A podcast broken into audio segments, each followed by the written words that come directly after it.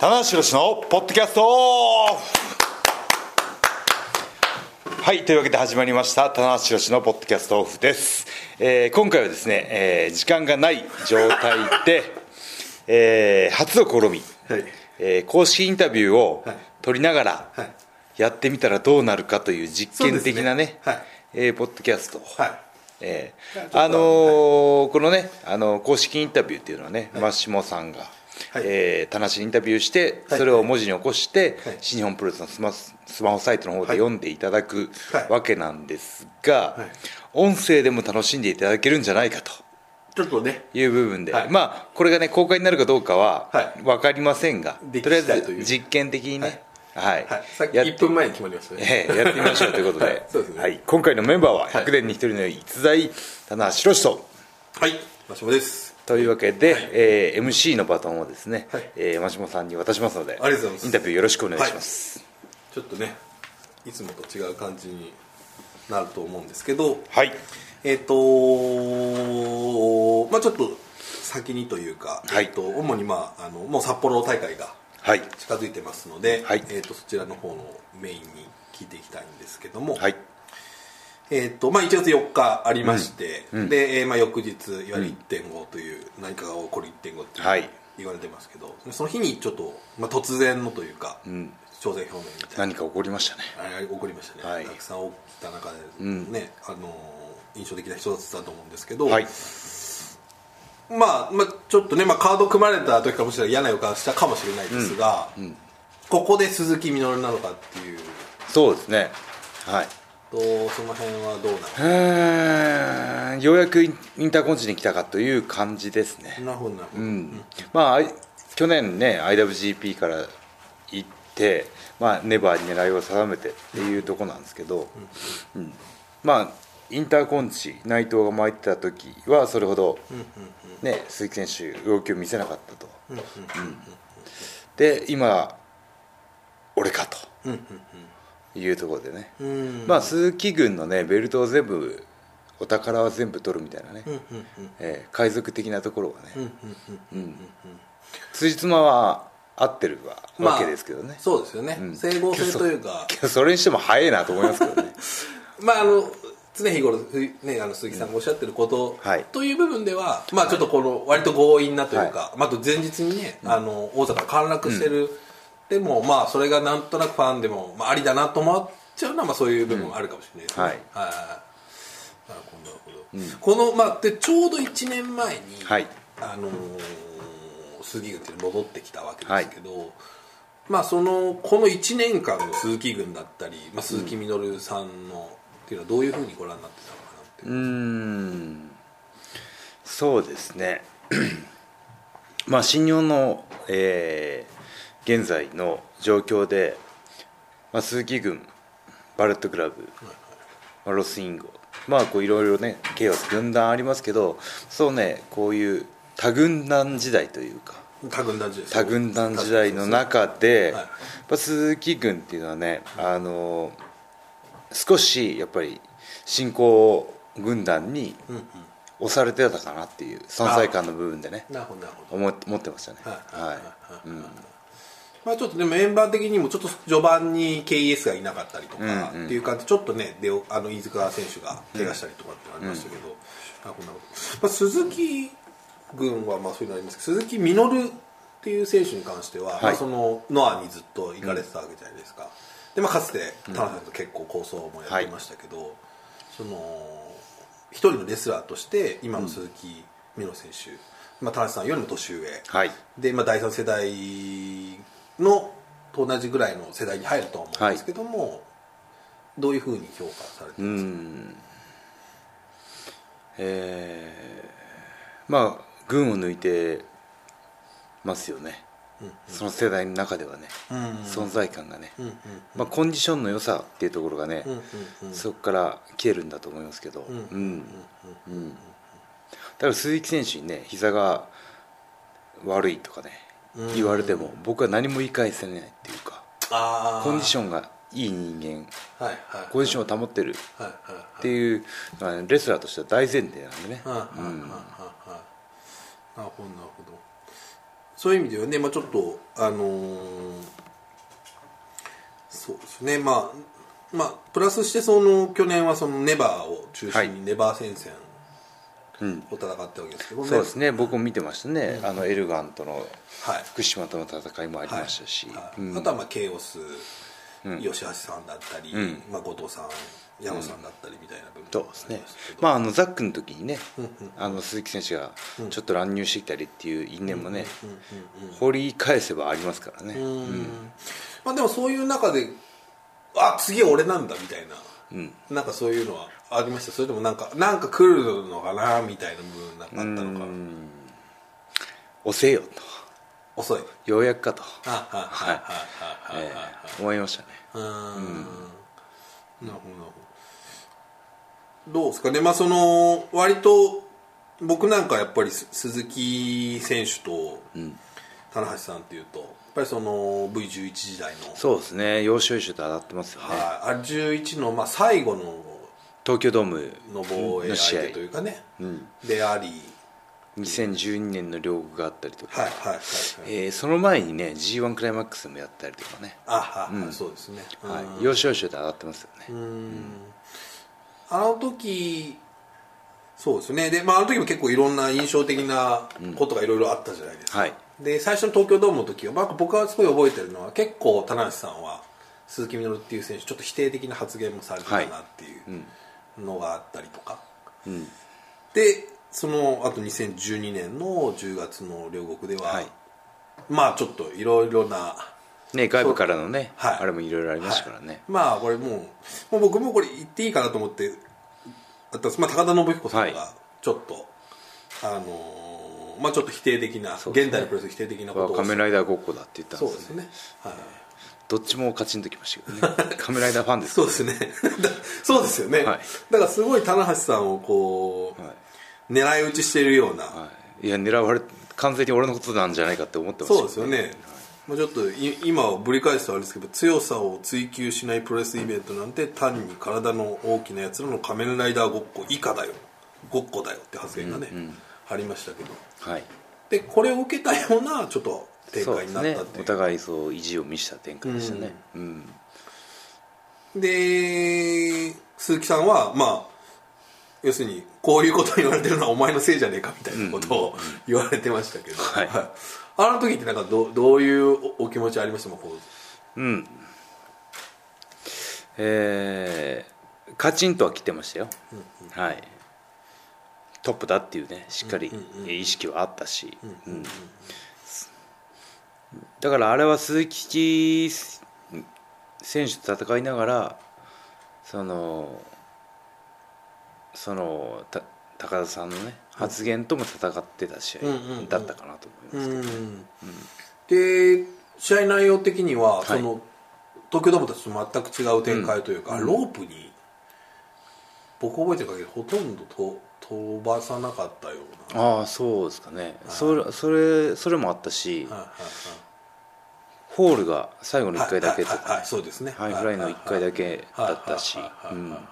なんかすごく異色な試合ですよね。そうですよね、ただなんか僕からするとその中棚橋さんと鈴木さんでこう分かり合えない、まあ、それこそちょっとねあの昔片木の方と、まあ、ちょっと現代プロレスの象徴みたいな、これがこうなんかこう融合したみたいな形で、結構こうなんていうかものすごくいいものを一回作っちゃったっていう感じがししたので、はい。なんかそれがこうまた、えー、6年後ですか、ん。にこうなるっていうのはちょっとねど,、うどういうお気持ちなのかなそうですね。だからあんまりその過去の戦いっていうのはね、えー今回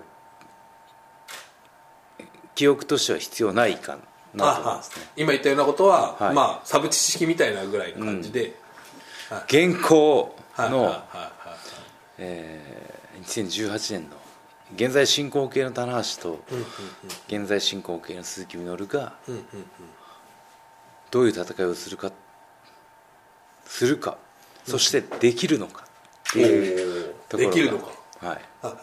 うん。いっていうのはどちらの方にかかってくるんですかねできるいや楽しみです。楽しみですね。はいは。いあ何が生まれるんだろうと思って。はいはいは。いはい。うん。だからその2012年の両国の戦いは戦うべきものがまずあって、そうですよね、今回はねベルトを守るっていうところがね、うん。一番大事なところなんですけども、それを守る前提でその戦いので何が生まれるのかなと思って。うん。あじゃあまあちょっとそういう意味では前哨戦がないじゃないですか。そうですね。正のドンっていう意味ではちょっとね、あの東京ドームでもね前哨戦なかった前哨戦ないでしょ？でその前のイブシは前哨戦を初めてやって そうですよね。でその前その前のザック戦は前哨戦ないでしょ？そうですよね。えーその前のビリー・ガンは前哨戦ないでしょ？本当ですね。はい。インターコンチになっインタてからーコンチに前哨戦なし。ああなし。かっこきっぱりみたいな。きっぱりですね。ね。これはねもうあの棚橋に任せられてるような気がしますけどね、はい。まあ。お前前哨戦なしで何とかしろみたいなね。まあタナちゃん大丈夫だよねっていう。なんかなんか空気を若干感じますよね、ええ頼りにされおてる。前大丈夫だよな、はい。っていうのは。う嬉しいことですけどね、はい。まあちょっとまあでもどう本当言うとちょっとマジっすか的なところはありますよやっぱ。うん。ある。はい。あまあだからそのインターコンチは俺が示していくみたいなね、あうん。ところを言ってたですかその辺も。ねええ。ええ。完全にガン無視されてますんで。いろいろもうあの、い。ぶし選手以降のね、はい。流れがだ,、はい。だいぶ無理難題が多い巻き込まれちょっとね流れにね流されてる感はあるんでね。あーなるほど、しかもやっぱり僕そのやっぱり井口さんの時にすごい感じたんですけどやっぱり田無さんってこうその、まあ、新日本の本流であるはい。前哨戦をやってやってやってやってっていう時に言葉とかいろんなことでこう盛り上げて最後にそれを試合で見ると全部それがつながってくるみたいなのがうん。得意だなっていう感じがしてたんですよね。伏線をね。そう。散りばめておいて、はい。全部最後に回収するっていうね。そうです。で全部最後の最後の見ると全部わかるみたいな、うんうん。のが田中さんの持ち味の一個大きいのかなっていうのもあるので、ちょっとね正のドンうん。はなかなか大変ですけどどうですか？楽しみな。はそれはもう、えー今回のねこのインタビューとか、煽りの V とか、もう試合いかんってなる前までとか、うんうんうん試合始まってる中でとか、うんうん。いろんなとこに散りばめておきますよ、うん。おお、はい。なるほどなるほ最後に回収します。どなるほどなるほど、はい。うん逆に言うとあとまあちょっとねカードを見ていくと札幌でありますけどその後もねカード組まれてるんでそうなんですよ、ちょっとこれがちょっと気になるところですよね、はい。これはねあのなんか交渉戦じゃないですけど 前哨戦。これ交渉戦。これね僕いい言葉見つけたんですよ。追撃戦ですね。おお、はい。例えばこうねあの三国志好きなんで僕国と国が戦ってこう一国が敗退して敗走するじゃないですか、はいはいはい。追い追い武将がね追い込んでいくぞみたいな。追撃戦ですね。はいはいはい、なるほどなるほどね。と称しましょう。あーでまた僕なんかそのこの間のやっぱり年末、まあえっと、昨年末から東京ドームにかけての鈴木みのるさんのその後藤選手の追い込み方とかはい。を見てても、鈴木さんもそういうこう流れの中でいろんなものを出していくっていうか、得意な方じゃないですか。得意ですね。ね、うん。これ一番あの一番考えてる人かもしれないですよこのレスリングブルース界で。あなるほどなるほど、うん。だからちょっとその実はす鈴木さんと後藤さんの試合ちょっと最初は組まれそうだなっていうムードになって、ちょっとやっぱり注目度としては、ちょっとやっぱり何回かやってたら低かったんですあの、ね、髪の毛の下りとかで、こうちょっとグッと最後に盛り上げてきたなっていうのがあるんで、はい。これちょっとやっぱ田無さんともね、達人同士じゃないですか。はっきり言って。はい。はまあその2012年の戦いでね僕は鈴木選手に対しての偏見だったり、はいはい。苦手意識っていうのは一切なくなったんで、あはい、結構今回フラットな状況でいけるんで、うん。はい、まあちょっとねその時とこの時違います。まあその時になんかこう一番感じたのってまあ最初はちょっとやっぱりそういえば新日本のねスタイルに現代のスタイルにフィットしてないような部分もあったと思うんですけど、どどういういやでも十分アジャストしてきてますよね。ああああ岡田との戦いを見てもそうだし、うんうん。今回ね後藤との戦いを見てもそうだし、うん。うん。それはやっぱりあの年齢で常にこう自分をこう進化させてるというか、うん。あのフィットさせてくるっていう俺が最先端だっていう意識がすらあるかもしれないですね、でご自身でもねすごい言うじゃないですか、はい。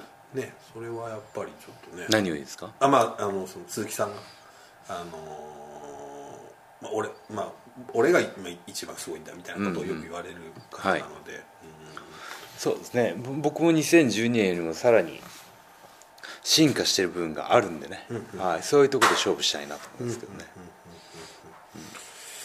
なるほどまあじゃあちょっとやっぱり開けてみないとねわからないような部分はあるでしょうけど、いやそれがね今回ね8割9割ですよ。ああなるほど、はい。まあまあ本当そうですよね、はい。ちょっと言葉のやり取りもね、ファンタスティカマ過去の記憶を引っ張ってくるにははい。昔すぎるんですよ。なるほどなるほど。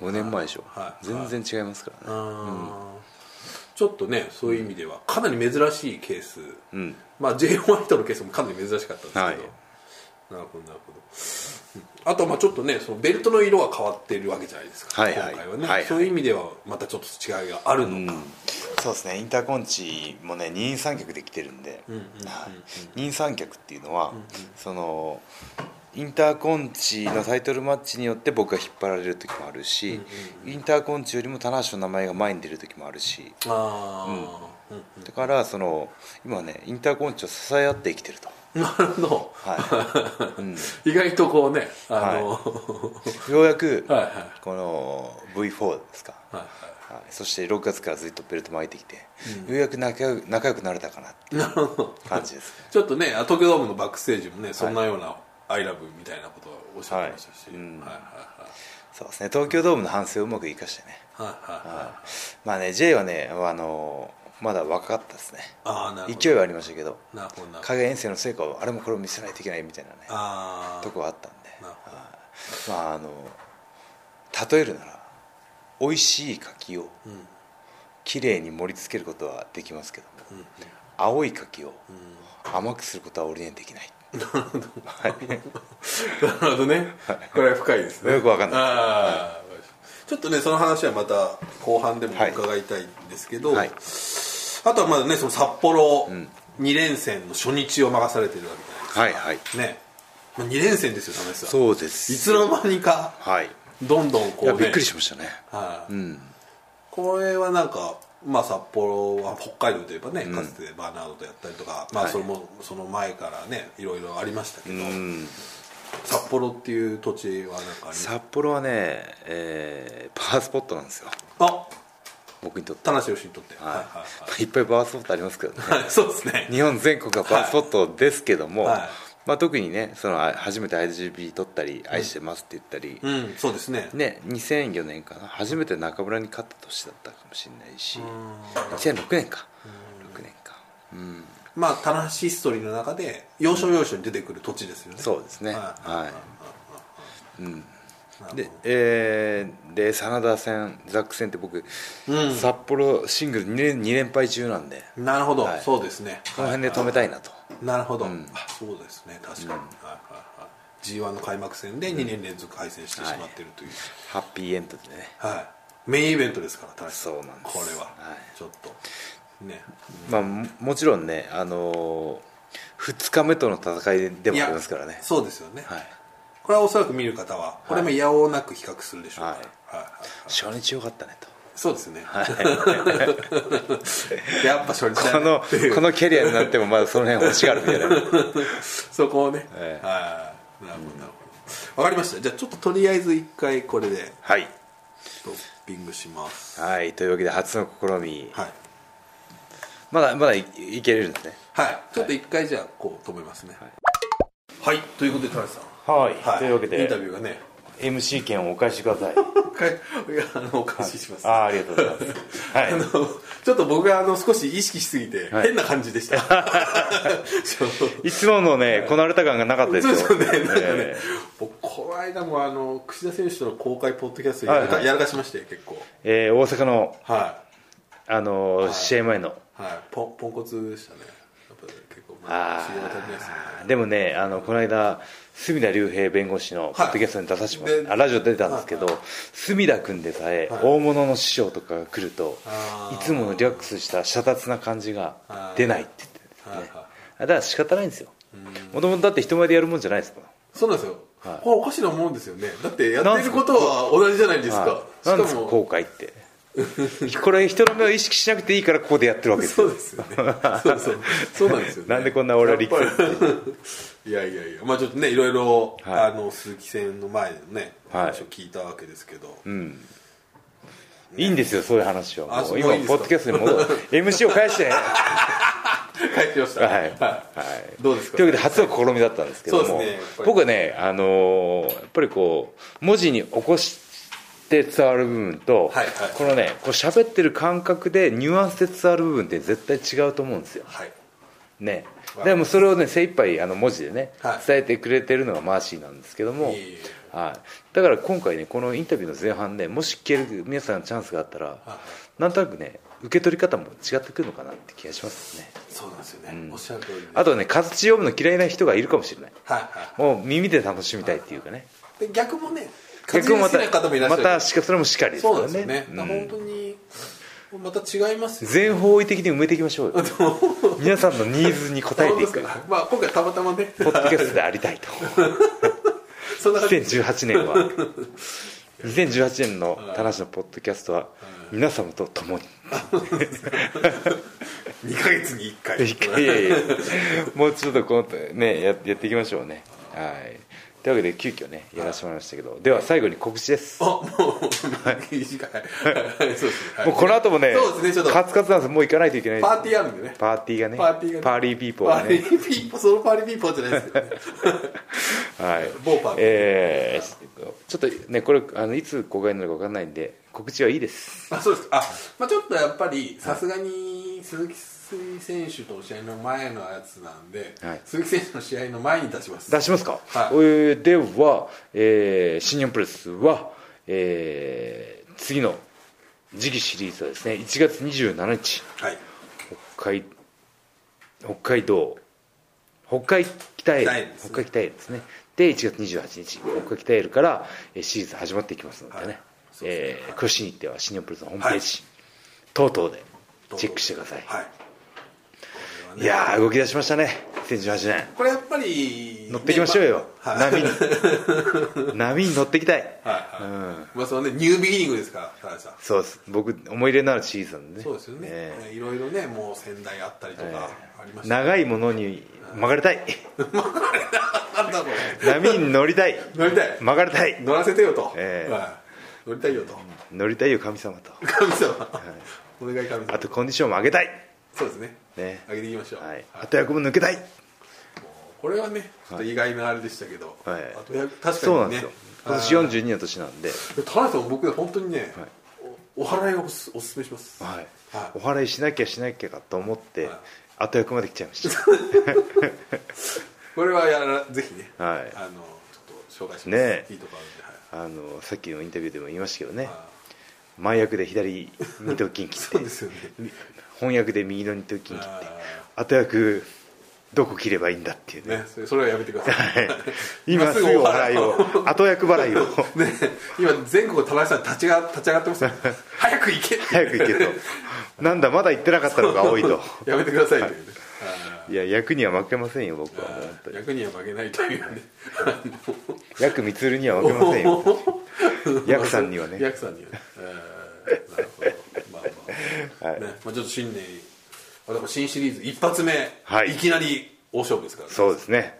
はい。北海道の方ぜひね皆さん期待して、えー見てください、はい。以上棚橋宏のポッドキャストオフでした